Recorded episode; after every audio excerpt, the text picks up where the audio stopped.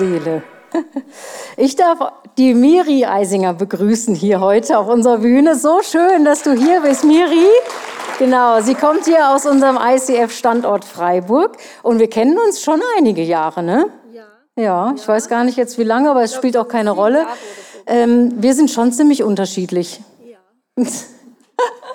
Was ich an der Miri schätze und liebe, ist ihre, ähm, ihre Art, wirklich die Dinge so äh, im Ganzen zu sehen, dieses Analytische, dieses Dahinterschauen und wirklich zu, sich zu fragen, äh, warum machen wir denn das, was wir machen, auf diese Art und Weise? Und äh, für dich, ja, für dich ist nicht nur alles so, oh, super, super, super schön, äh, sondern du, also das hört sich jetzt blöd an, aber du schaust dahinter, du, du schaust den Hintergrund an. Und das liebe ich und schätze ich wirklich an dir, obwohl ich da oft so anders ticke. Und ich bin so gespannt auf deine Predigt. Ich habe sie ja schon gerade gehört und ihr könnt sehr gespannt sein. Ähm, ja, was du uns heute wieder sagen sagtest. Vielen, vielen Dank, Miri. Danke dir, Bettina. Ich freue mich sehr, nochmal in dieser Serie zu predigen, Feinde deiner Seele. Und wir sind jetzt seit Januar, glaube ich, sind wir in dieser Serie und diesen Serienteaser haben wir Sonntag für Sonntag gehört. Ich weiß nicht, wie es euch so geht, ob ihr gerade nochmal richtig zugehört habt. Also als ich den das so das erste Mal angesehen habe und auch jetzt nochmal, da waren da so Gedanken in meinem Kopf, dass die da echt Leute zusammengeschnitten haben. Das sind schon spannende Leute. Also allein die Mütze, die der da anhatte, habt ihr das gesehen? Ähm, oder, oder wie die sich so verhalten, die sind so super emotional, die sind so, so schnell beleidigt. Also ich kenne das nicht so. Also die Leute, die so in meinem Umfeld sind, die können noch normal reagieren, selbst wenn mal irgendwas sie stört oder so. Also da haben sie echt ein paar Leute gefunden, um so das zu verdeutlichen, wie das ist, wenn man halt so offended ist. So weil das, darum ging es ja auch unter anderem. Das waren so meine Gedanken. Aber wenn man diese Gedanken mal so reflektiert, dann zeigen diese Gedanken eigentlich einen ganz anderen Feind der Seele. Aber bevor ich euch sage, was das für ein Feind ist, schauen wir uns an, was sind denn Feinde der Seele. Und Grundlage für die Serie ist ein Vers aus 1. Petrus und da steht, liebe Freunde, ihr seid nur Gäste und Fremde in dieser Welt. Deshalb ermahne ich euch, den selbstsüchtigen Wünschen der menschlichen Natur nicht nachzugeben, denn sie führen einen Krieg gegen eure Seele. Also es gibt selbstsüchtige Wünsche, es gibt Verhaltensmuster, die wir haben, die tun unserer eigenen Seele nicht gut. Das sind Feinde der Seele. Da steht, die führen einen Krieg gegen unsere Seele. Und wir haben uns in den letzten Wochen in den Predigen so verschiedene Feinde angeschaut. Also zum Beispiel ganz am Anfang hat der Marius über Geiz gesprochen und was das macht, gerade in Bezug auf Geld. Oder wir haben es von Enttäuschungen gehabt, wir haben es von, von so Frustrationen gehabt, wenn man immer wieder Herausforderungen hat, wenn es nicht mal irgendwann leicht ist, sondern immer wieder immer so Herausforderungen und dass man da so richtig frustriert werden kann. Und der Stefan hat auch über dieses Offended-Sein gesprochen, was wir da in dem Teaser gesehen haben. Und ich kann euch ermutigen, wenn ihr nicht bei jeder Predigt da wart, dann hört euch die doch nach oder schaut auch mal ähm, beim Schwarzwald-Bodensee YouTube-Kanal vorbei, weil da gibt es auch noch von den anderen Standorten Predigen. Da wurden ganz viele unterschiedliche so Feinde der Seele in den Predigten benannt. Und ich weiß nicht, was dein Fazit jetzt ist, so am Ende von dieser Serie. Vielleicht ist es so, dass du sagst, okay, Wirklich, Gott hat mir in dieser Serie so Feinde, die ich habe, aufgezeigt. Gott hat mir gezeigt, wie die Situation, die ich damals mit diesem Menschen hatte, mir immer noch nachgeht und ich so richtig enttäuscht bin von Menschen und deshalb vielleicht gar keine Erwartungen mehr habe. Und ich habe jetzt so einen Weg gefunden, das mit Jesus anzuschauen und da so weiterzugehen und frei zu werden. Vielleicht ist es aber auch so, dass du sagst, naja, also mein Problem war da jetzt halt nicht dabei. Also irgendwie so, keine Ahnung, gab es halt keine Predigt für mich. Und irgendwie, also ich finde es schon wichtig, dass wir im ICF darüber sprechen. Weil, also ich kenne ganz viele Leute, die diese Probleme haben. Also ich kenne ganz viele Leute, die so enttäuscht sind. Oder also ganz viele Leute, die eine Person, egal was ich sage, die ist immer sofort so getriggert und offended. Und die muss mal die Predigt anhören, die der Stefan da gemacht hat. Wenn du manchmal solche Gedanken hast, oder auch wie ich auf diesen Serienteaser reagierst, dann liegt das vielleicht daran, dass Stolz in deinem Herzen ist. Das heißt, wenn du bisher noch nichts mitgenommen hast, dann ist das heute deine Predigt, weil heute geht es darum, wie wir Stolz überwinden. Und Stolz ist aber auch so ein Phänomen unserer Zeit und deswegen geht es jeden von uns etwas an. Es ist so, dass man heute, um was zu erreichen, um erfolgreich zu sein, da muss man wissen, was man kann. Und muss auch irgendwie stolz sein auf das. Man muss es zeigen können, man muss es verkaufen können, man muss sich so aus der Masse herausheben. Und allein, wenn man überlegt, was man in so Motivationsschreiben alles über sich schreiben muss, ja, ich finde es manchmal ziemlich unangenehm, das so dann zu schreiben. Aber da muss man sich richtig verkaufen können.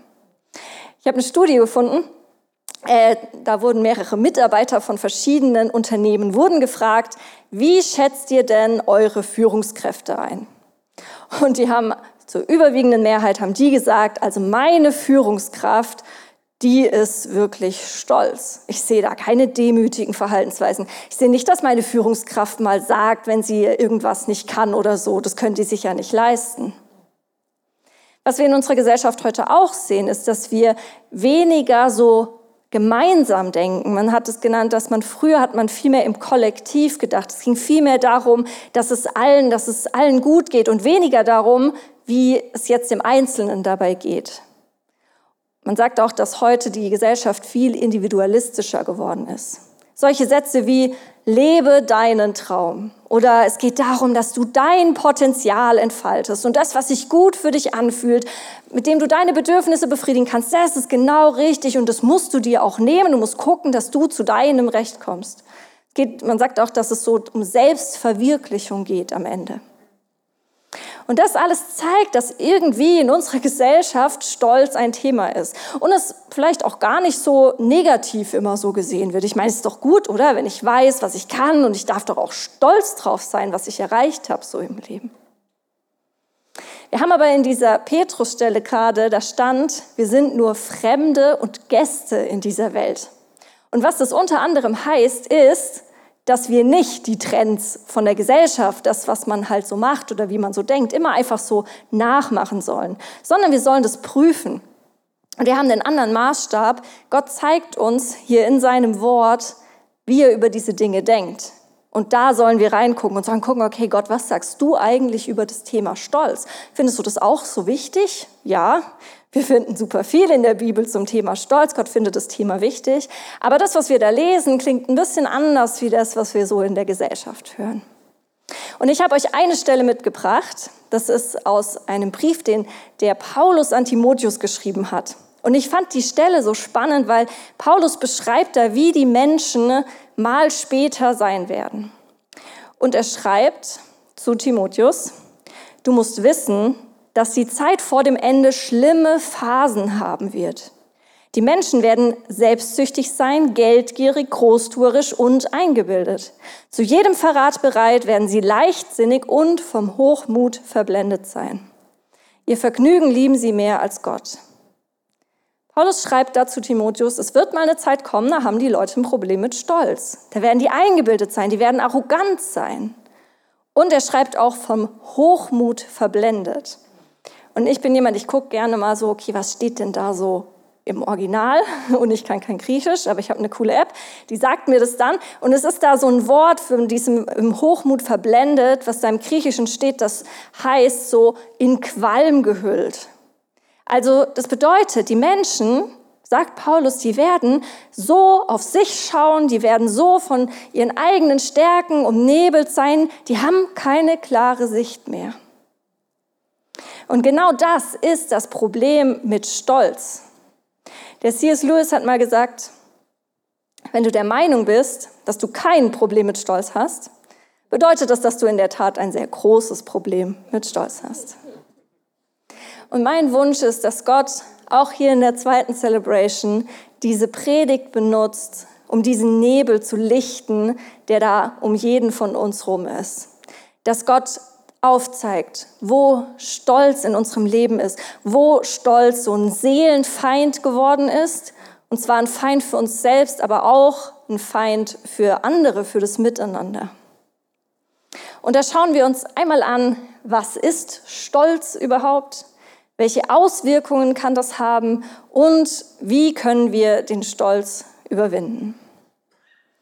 Ich bin am Promovieren, das heißt, ich mache gerade meinen Doktor in Musikpsychologie. Das heißt, ich beschäftige mich eigentlich die ganze Zeit mit solchen Einstellungen, Überzeugungen und Verhaltensweisen. Und in diese, in der Musikpsychologie nennen wir so etwas wie Stolz ein latentes Konstrukt. Was heißt das? Ein latentes Konstrukt. Und zwar kann ich jetzt hier bei der Steffi, die sehe ich hier in der ersten Reihe, und da kann ich direkt beobachten, ah ja, sie hat so ein bisschen rötliche Haare, ich glaube, sie war letztens beim Friseur, ich kann sehen, dass sie ein Kleid anhat und wenn ich jetzt so ein Pulsmessgerät hätte, können ja auch noch messen, zum Beispiel direkt, okay, was für einen Puls hat sie. Aber ich sehe jetzt nicht so, okay, Steffi, die sitzt da in der ersten Reihe, was so ihr Grad an Stolz gerade ist. Kann ich, ich irgendwie nicht so richtig sehen. Das ist nicht so richtig greifbar. Und das ist eben dieses latente Konstrukt. Ich habe nicht direkt was, mit dem ich das messen kann.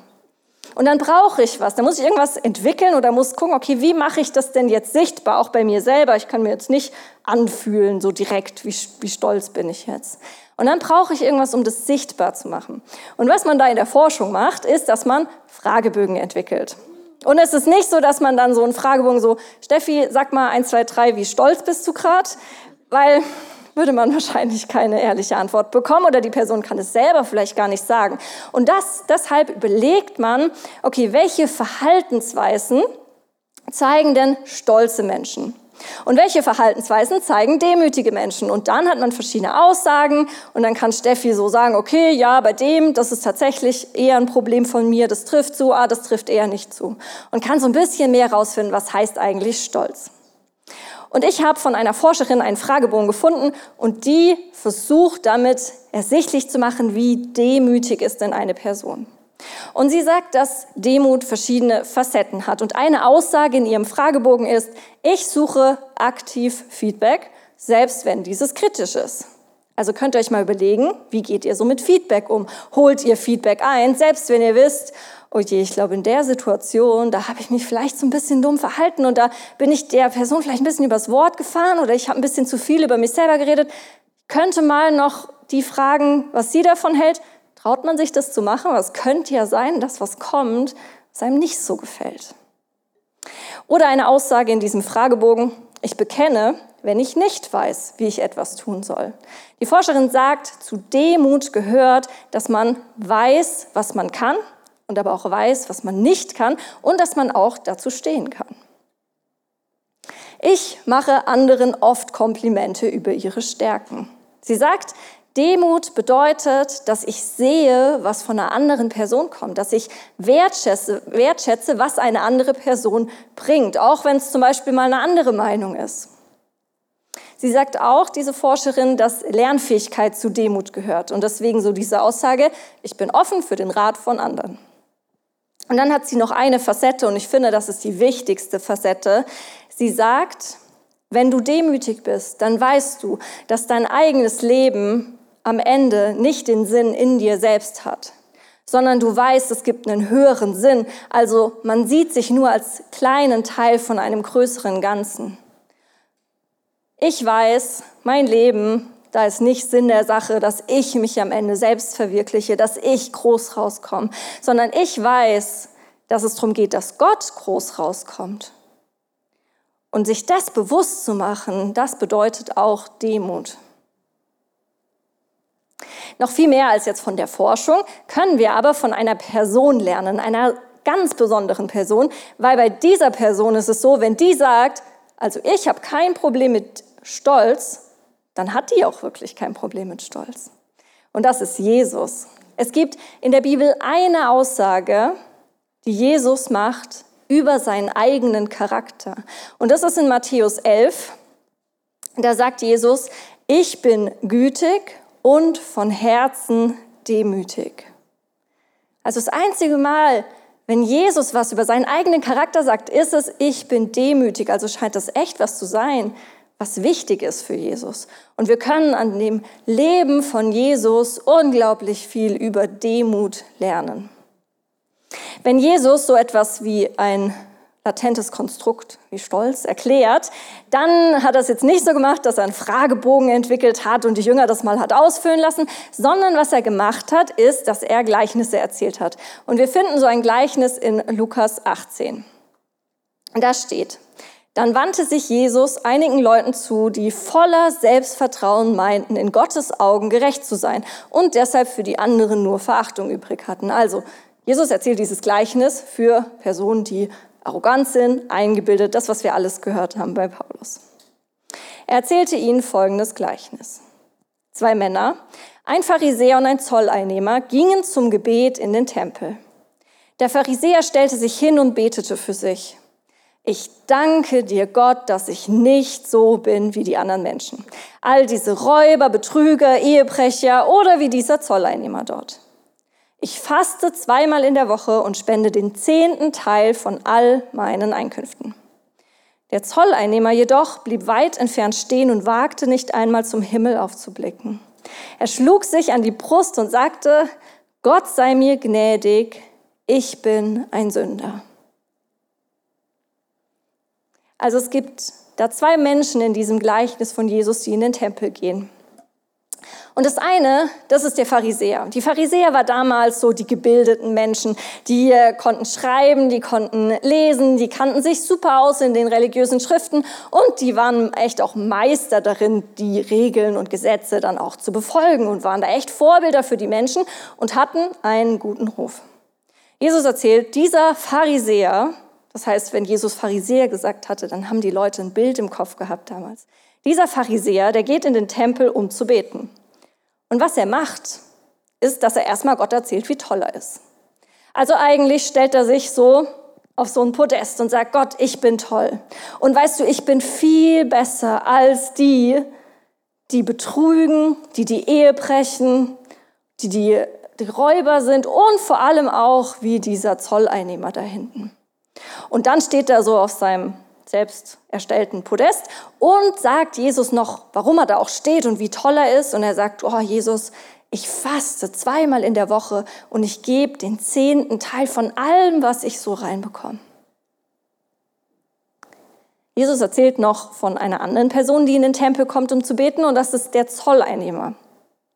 Zolleinnehmer die hatten nicht so einen guten Ruf. Deren Job war, am Stadttor zu sitzen und die Zölle einzunehmen. Also Geld von ihren eigenen Leuten zu nehmen, was sie dann den Römern, also der Besatzungsmacht, gegeben haben. Das heißt, die waren, erstmal haben sie gemeinsame Sachen mit dem Feind gemacht und es war auch so, dass sie oft so Geld in die eigene Tasche gesteckt haben und ihre eigenen Leute betrogen haben. Und jetzt geht so ein Zöllner in den Tempel, um zu beten. Und was der aber macht, ist, dass er Gott sagt, dass er Fehler macht. Er sagt, dass er Schwächen hat. Und er sagt, Gott, ich bin ein Sünder, ich brauche dich, ich brauche deine Gnade. Jesus kommentiert das Verhalten von den beiden und sagt, wisst ihr, derjenige, der sich erhöht, der wird von Gott erniedrigt und wer sich erniedrigt, wird von Gott erhöht. Er sagt, ich sage euch, dieser Mann also der Zöllner, wurde von Gott für gerecht angesehen, als er nach Hause ging, und der andere, der Pharisäer, nicht. Denn jeder, der sich selbst erhöht, wird erniedrigt werden, und wer sich selbst erniedrigt, wird erhöht werden. Das heißt, was Jesus hier in diesem Gleichnis erklärt, ist eine Facette von Stolz. Und zwar, Stolz heißt, sich über andere zu erheben und Demut heißt, zu warten, bis Gott dich erhöht. Stolz heißt, sich über andere zu erheben und Demut heißt, zu warten, bis Gott dich erhöht. Ich habe in den letzten Monaten so eine Story erlebt, die mir sehr klar gezeigt hat, wo Stolz in meinem Leben ist. Und Gott hat mir durch diese Story ganz klar gezeigt, auch welche Auswirkungen das haben kann, wenn man stolz ist, wenn man zulässt, dass Stolz sich auch so heimlich in so Freundschaften und Beziehungen einschleicht. Und die Story erzähle ich zusammen mit der Bibi, deswegen komm du mal nach vorne.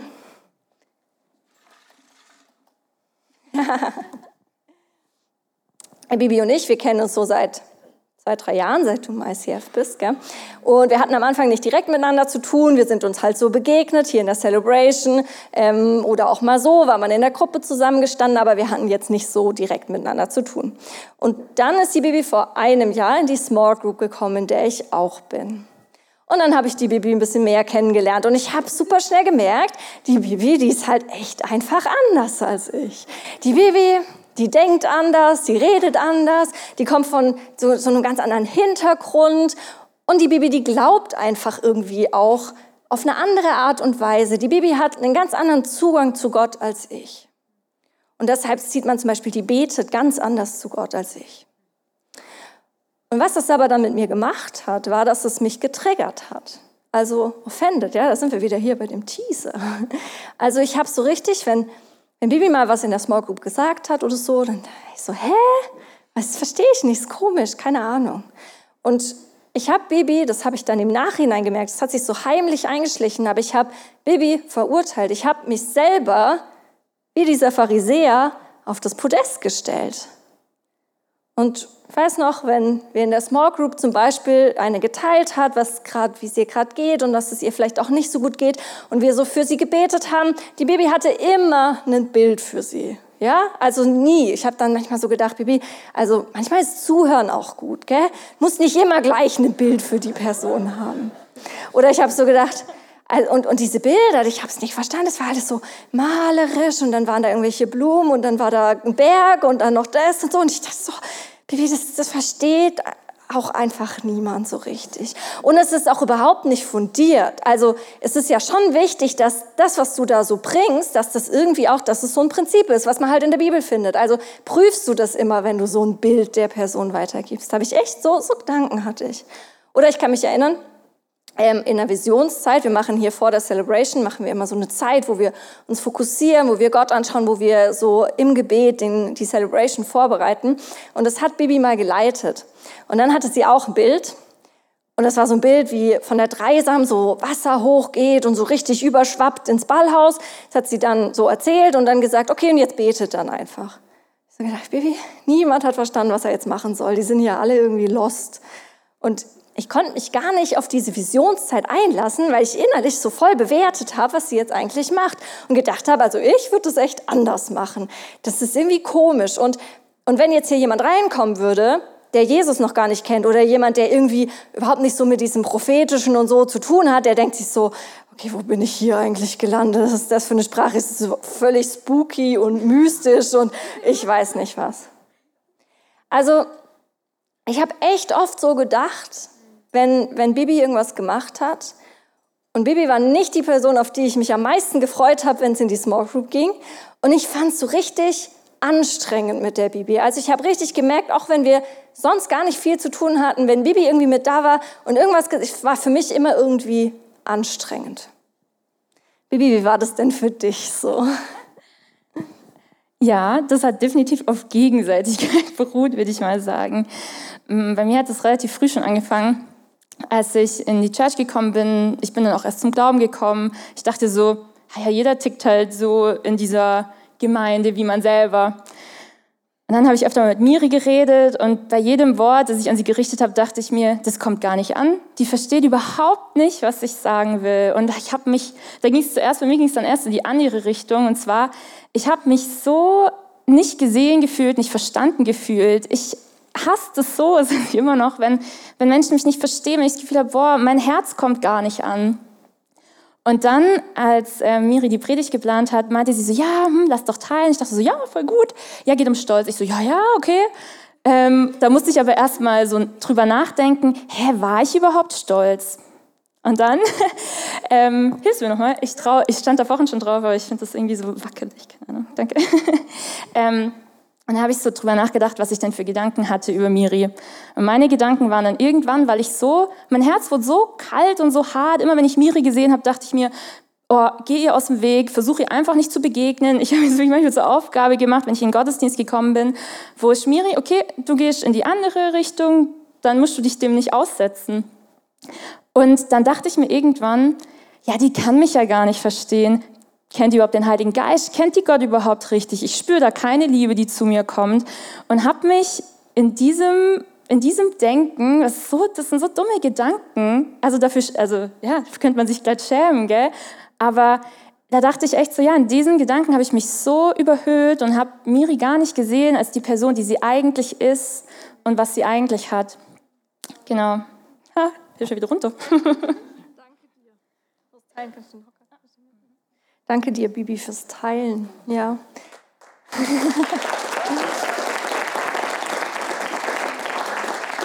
Merkt ihr, was das macht und wie giftig das ist? Also, keine von uns hat irgendwie offensichtlich was falsch gemacht oder mal was ausgesprochen, was die andere Person voll verletzt hat oder irgendwie einen Fehler gemacht oder so. Und trotzdem, allein weil wir anders sind, hatten wir solche Gedanken in uns. Und auch wenn wir das nicht ausgesprochen haben, ja, das hat ja trotzdem Auswirkungen. Es reicht nicht zu sagen, ja, ich meine, das ist ja nur in meinem Kopf. Nein, das hatte wirklich große Auswirkungen. Einerseits erstmal bei uns, ja, unser eigenes Herz wurde hart und es hat aber auch die Atmosphäre verändert. Das merkt man ja auch in der Small Group, wenn zwei irgendwie so die ganze Zeit getriggert werden voneinander. Und was aber Gott mir auch gezeigt hat, nochmal so eine andere Stufe, warum, warum es einfach nicht in Ordnung ist. Stolz der da da war, dieser Stolz, der hat Einheit verhindert.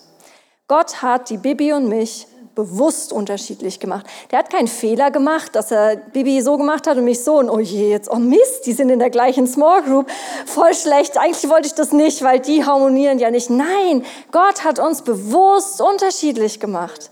Weil das ist sein Plan, dass wir alle hier einen Haufen Menschen sind, die super unterschiedlich sind, die einen anderen Zugang zu ihm haben und das dann am Ende in Ergänzung läuft, dass wir Liebe aneinander üben, dass wir lernen, jemanden zu lieben, auch wenn der nicht genauso ist, auch wenn der mich nicht sofort versteht. Das ist das, was Gott eigentlich möchte. Und wenn aber diese Unterschiedlichkeit von uns beiden in mir einfach nur bewirkt, dass ich getriggert bin, dass ich ihr aus dem Weg gehe, dass ich mich auf dieses Podest stelle und mich besser mache, dann geht das am Ende nicht gegen die Bibi, sondern es geht am Ende gegen Gott, weil das ist nämlich überhaupt gar nicht seine Idee. Und ich habe überhaupt kein Recht, so über Bibi zu denken. Selbst wenn es tatsächlich mal so wäre, dass sie sowas ausspricht oder mich verletzt, was, ich habe kein Recht über die Bibi, die genauso Gottes Schöpfung ist, so zu denken, wie ich gedacht habe. Und deshalb ist es so wichtig, dass wir das angehen, wenn da Stolz in unserem Leben ist, wenn Stolz in Beziehung, in Freundschaft reingekommen ist, wenn wir angefangen haben, uns so auf den Podest zu stellen und die andere Person schlecht zu machen, uns zu überheben.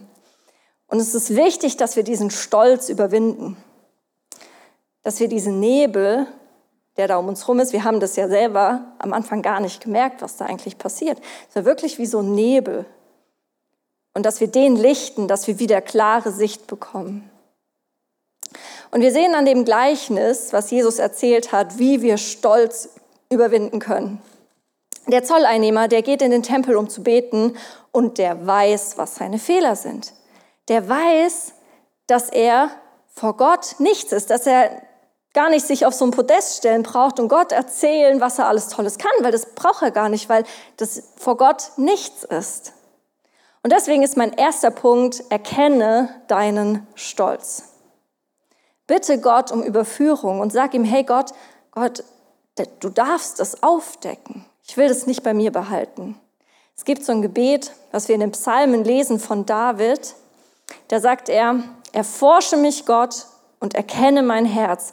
Prüf mich und erkenne meine Gedanken. Und das können wir auch beten. Wir können sagen, Gott, Gott, du darfst mein Herz erforschen. Du darfst da in jeden Raum reingehen. Du darfst in, in alle Gefühle reingehen, die ich über andere Personen habe. Ich erlaube dir dass ich lasse das nicht zurück. Du weißt es sowieso. Und ich bitte dich, dass du mich auch erkennen lässt, wo, wo ich das selber nicht sehen kann, weil ich so verblendet bin. Und Gott, du darfst auch in meine Gedanken rein. Du darfst meine Gedanken erforschen, du darfst aufdecken, welche Gedanken eigentlich Stolz als Ursache haben. Und auch das mich erkennen lassen. Ich habe einen konkreten Action-Step für euch mitgebracht. Wenn ihr diesen QR-Code scannt, dann könnt ihr den Fragebogen runterladen, den ich vorhin gezeigt habe. Und dann mach den doch mal. Wenn das mit dem QR-Code nicht direkt klappt, es war in der ersten Celebration, je nachdem, wo man sitzt, ein bisschen schwierig, äh, kriegt den auch irgendwie anders. Also einmal versuchen und dann wieder zuhören. Ähm, genau, also, also das hilft euch, dieser Fragebogen, das kann euch helfen zu erkennen, wo Stolz in eurem Leben ist. Füllt den doch mal selber aus und lasst ihn auch von einer anderen Person ausfüllen. Weil wir haben ja gesehen, Stolz ist oft, da ist oft das Problem, dass wir es selber nicht erkennen. Und deswegen sucht ihr eine Person, die dich sehr gut kennt, die dich liebt, also die für dich ist, die dich nicht irgendwie runtermachen will, sondern die für dich ist und die aber auch ehrlich mit dir ist.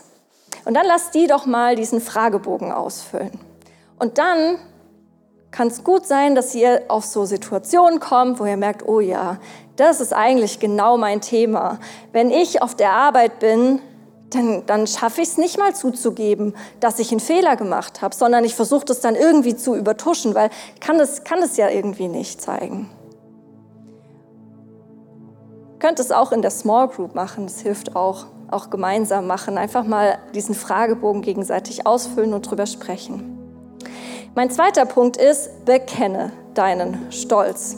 Der Zolleinnehmer, der bekennt vor Gott, dass er ein Sünder ist. Der bleibt nicht bei sich, sondern der geht in den Tempel, der muss sich sogar noch aufmachen, weil damals war der Tempel der Ort, wo man Gott begegnen kann. Wir können das überall machen, ja.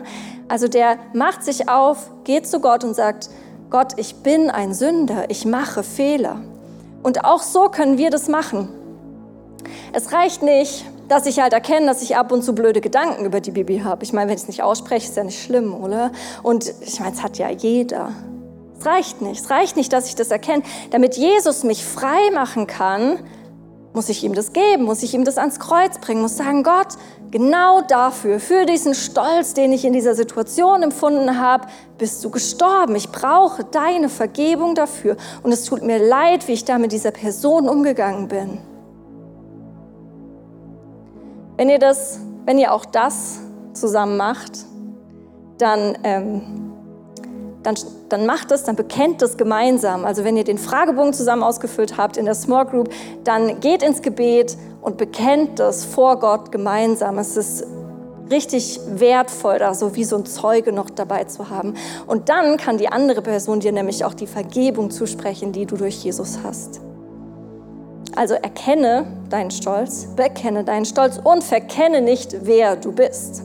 Denn Ursache vom, von Stolz ist ganz oft, dass wir gar nicht wissen, wer wir sind. Und das war auch am Ende mein Problem in der Situation mit Bibi. Ich, ich stand nicht sicher in dem, was ich habe. Und mir war nicht dies so bewusst, dass es gut ist, wie ich bin und dass ich auch gar nicht so krass anders sein muss. Und dann habe ich Dinge bei der Bibi gesehen, wo ich gedacht habe, boah, krass, wie die betet, was die für Eindrücke hat. Wenn da jemand betet, die hat immer irgendwas für eine Person.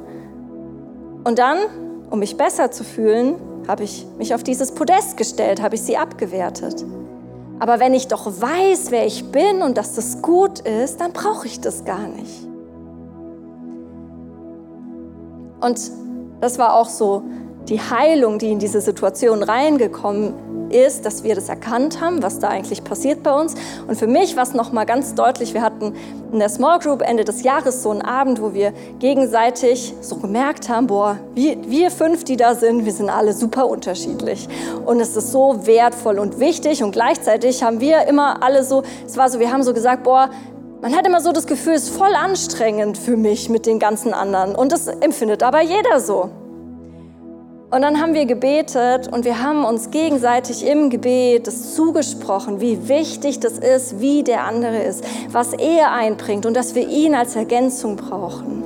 Und ich habe der Bibi da im Gebet zugesprochen, Bibi, ich brauche dich. Ich brauche es, dass du anders bist. Ich brauche dich als Ergänzung. Und wisst ihr, ich will eine Fürsprecherin für die Bibi sein. Ich will nicht mich auf dieses Podest stellen und auf sie herabsehen, und nicht mal richtig die Visionszeit mitbekommen, weil ich die ganze Zeit denke, boah, wie würde ich machen? Sondern ich will eine Fürsprecherin für die Baby sein. Ich will ein Werkzeug von Gott sein, damit das, was Gott in Baby reingelegt hat, so richtig hier ihren Platz bekommt, zum Entfalten kommt. Haben, heute Morgen haben wir zusammen Visionszeit gemacht. Ich habe sie gefragt, weil ich wusste, das wird viel besser, wenn wir das gemeinsam machen. Das ist das, was Gott sich wünscht. Der Zolleinnehmer in diesem Gleichnis, der verkennt nicht, wer er ist. Der weiß nämlich ganz genau, dass er vor Gott nichts ist. Und dann ist es Jesus, der ihm seinen Wert zuspricht. Er sagt, die, die sich erniedrigen, die werden erhöht werden. Und genau das ist auch mit Jesus passiert. Jesus ist auf diese Welt gekommen und hat sich erniedrigt, wurde Mensch. Und nachdem er am Kreuz für uns gestorben ist, ist er wieder auferstanden und wurde dann wieder erhöht.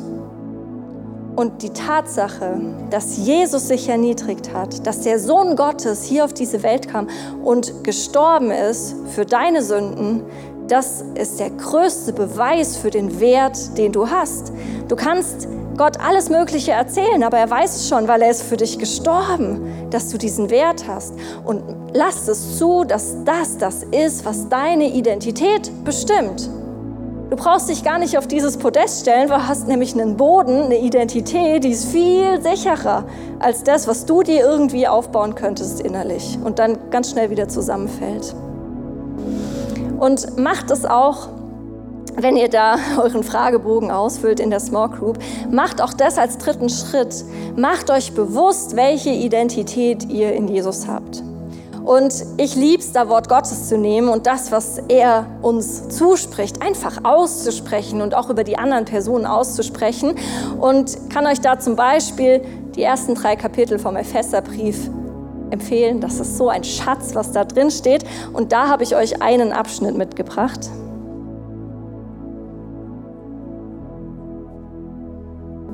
Da steht in Epheser Kapitel 2 ab Vers 5 bedenkt. Also allein, dass er bedenkt schreibt, heißt, man muss es bedenken. Es ist nicht was, was für ein selbstverständlich ist. Aus reiner Gnade seid ihr gerettet. Er hat uns mit Jesus Christus auferweckt und uns mit ihm einen Platz in der Himmelswelt gegeben. Nicht nur Jesus wurde wieder erhöht, sondern wir haben mit ihm einen Platz in dieser Himmelswelt damit er auch in den kommenden Zeitaltern den unendlichen Reichtum seiner Gnade und Güte in Jesus Christus an uns deutlich machen kann. Es geht nicht darum, dass ich mich selber erhöhe oder dass ich selber zeige, wie toll ich bin, wie ich das in so einem Motivationsschreiben machen muss, sondern am Ende geht es darum, dass in meinem Leben die Gnade und Güte von Gott deutlich wird, weil er mich gerettet hat. Denn durch die Gnade seid ihr gerettet worden aufgrund des Glaubens. Dazu habt ihr selbst nichts getan. Es ist Gottes Geschenk und nicht euer eigenes Werk. Es ist einfach ein Geschenk. Gott liebt uns so und bietet uns dieses Geschenk an. Was wir machen müssen, ist einfach dieses Geschenk annehmen.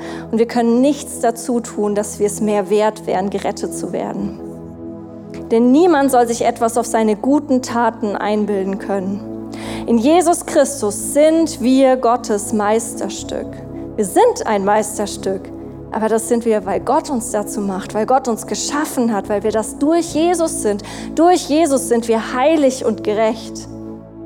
Er hat uns geschaffen, dass wir gute Werke tun, gute Taten, die er für uns vorbereitet hat, damit wir sie in unserem Leben ausführen. Und so eine gute Tat, die er für uns vorbereitet hat, ist nicht in diesem Individualismus zu bleiben und nur zu gucken, dass ich klarkomme und dass ich es schaffe, sondern das gemeinsam zu machen, in der Ergänzung, in der Unterschiedlichkeit, die wir alle hier haben. Und gemeinsam ihm die Ehre zu geben und ihn anzubieten.